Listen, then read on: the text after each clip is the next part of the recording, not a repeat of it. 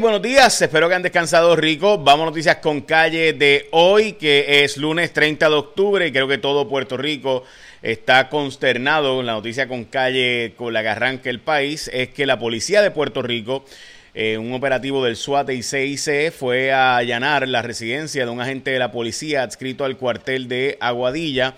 Cuando entran a esta, van a entrar, perdón, a este hogar tocan la puerta para que el agente de la policía le abra, él prende la luz y se percata de que hay un operativo de la policía que lo va a arrestar. Él es un agente de la policía adscrito al cuartel de Guadilla y procedió a suicidarse. Eh, las autoridades están advirtiendo de este caso que este sujeto era de la región Yoruba, que era el ahijado eh, de la religión Yoruba, la santería, eh, uno, hay múltiples tipos de religión, ¿verdad? De práctica de la religión yoruba. Eh, yo conozco varias personas muy serias que practican este tipo, esta religión. Eh, es una religión como cualquier otra, ¿verdad? Donde se cuecen habas, ¿no? Por resulta ser que este sujeto asesinado de Aguadilla, estos dos ancianitos, eran practicantes de la religión y habían estado vendiendo las propiedades eh, con las que ellos, ¿verdad? Pues estaba bien mayor, el de 83 años, estaba bien mayorcito, eh, estaba vendiendo unas propiedades en Estados Unidos y Puerto Rico, se habían retirado, de hecho habían eh, vendido un terreno en Isabela recientemente y habían guardado los chavos en la residencia y entonces de ahí es que ocurre el eh, asesinato de estos individuos. Aparenta ser que no solamente fue este agente, sino que hay otros sospechosos vinculados y este agente de la policía se ha suicidado. Y más información ya mismo en eh, detalles adicionales. Ya mismo, de hecho, hoy también información rompiendo esta mañana el... Eh, periódico Wall Street Journal está publicando unos vídeos que ha publicado, ha divulgado, debo decir, el gobierno de Israel, específicamente la defensa de, eh, ¿verdad? De, lo que ellos entienden es de la zona de Israel eh, y específicamente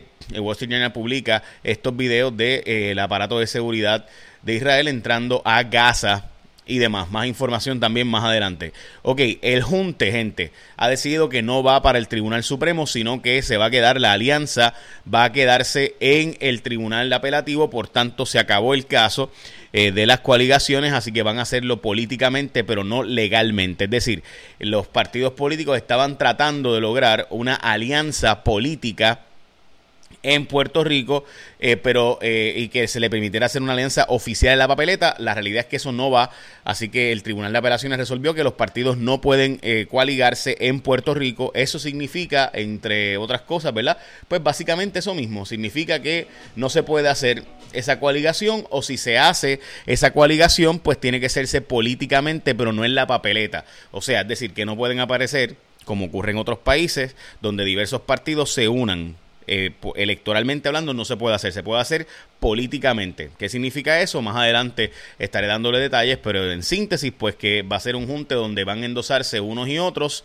pero no pueden correr bajo la misma papeleta de diferentes partidos políticos en Puerto Rico y esto pues la decisión de los de los partidos una vez el tribunal de apelaciones resolvió que no se puede hacer en Puerto Rico porque como saben la ley electoral de Puerto Rico no permite las coaligaciones y eso pues una decisión que acaban de anunciar básicamente los partidos hace eh, un básicamente como media hora, ¿verdad? Que fue que enviaron este comunicado eh, y pues yo lo recibí y pues por eso lo estoy reseñando en estas noticias con calle.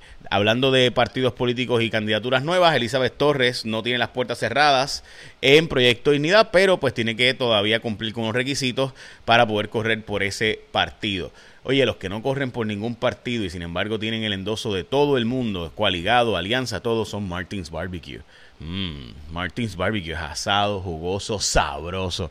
Chequea los cuatro super combos para corillos en Martins Barbecue. El mejor y más sabroso pollo asado. Mmm, qué rico, ¿verdad? Ay, ayer me dijeron que que piensan en mí cuando digo este anuncio. Y gente, es que la comida. Usted ha probado, si no han probado el pollito de Martins Barbie, tienen que probarlo. Es el mejor y más sabroso pollo asado de Puerto Rico, las mejores costillas a la varita del país, con cuatro super como familiares, todos con arroz, complemento, megallot de Coca-Cola. Mm. Martins Barbecue, comida fresca hecha todos los días. Hoy vamos para Martins Barbecue. Qué rico. Ok, Este. ok, vamos a lo próximo, las portadas de los periódicos Metro, ¿por qué los planes médicos tardan tanto en pagar? Eh, lo explica el, hoy el periódico Metro, mientras que en primera hora la declaración de estado de emergencia por las inundaciones de este fin de semana, específicamente del viernes. Yo hice una entrevista que está en mi canal de YouTube que dicen que básicamente dice el jefe de meteorología que estas lluvias fueron normales, pero pues se fue una perfect, una, un perfect storm. Me explica por qué. Está en mi canal de YouTube, J Fonseca PR. Mientras que el riesgo de perderlo todo cada vez es más que cuando llueve. Es la portada del periódico El Nuevo Día de hoy, lunes. Mientras que la portada del vocero. Lenta la reconstrucción de escuelas. 15 escuelas nada más está reconstruyendo básicamente. Eh, más de 100 mil personas en Puerto Rico podrían perderlo todo por lluvias. El gobernador declaró estado de emergencia, de hecho se pasó ante eso. Eh, la portada del periódico El Nuevo Día de sábado, los arrecifes y básicamente el calentamiento global, mientras que la portada de ayer del Nuevo Día, fuera de control la venta de mascotas en Puerto Rico sin regulaciones básicamente. Es la voz de Keishla la que aparece, Keishla Pérez Vigio es la que aparece, la voz de ella hablando con el asesino de su madrastra, cuadrando el asesinato, pero pues todavía hay gente tratando de evitar que ella pueda ser encontrada culpable, ¿verdad? Hay un montón de estrategias legales y subiendo al Tribunal Supremo y bajando, etcétera. El cambio climático, el impacto sobre la industria de seguros es absurdo. Básicamente no hay forma de conseguir seguros eh, a, precios razonables hoy día por el cambio climático.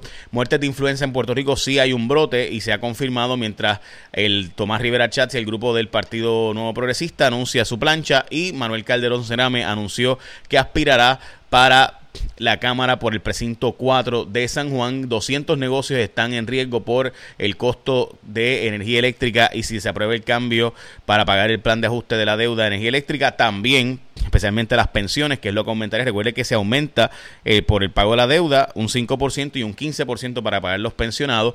Pues si eso ocurre, pues se espera, o se, ¿verdad? Que, que básicamente se vaya a la quiebra gran parte de la operación de negocios pequeños en Puerto Rico. Hablando de negocios en Puerto Rico, el Baxter anunció y se está celebrando como que anuncia una inversión en Puerto Rico de tres plantas de gas natural eh, para poder ellos seguir la operación en Puerto Rico. Eso es bello, ¿verdad? Qué bueno que Baxter está haciendo esta inversión, seguro, aplaudamos.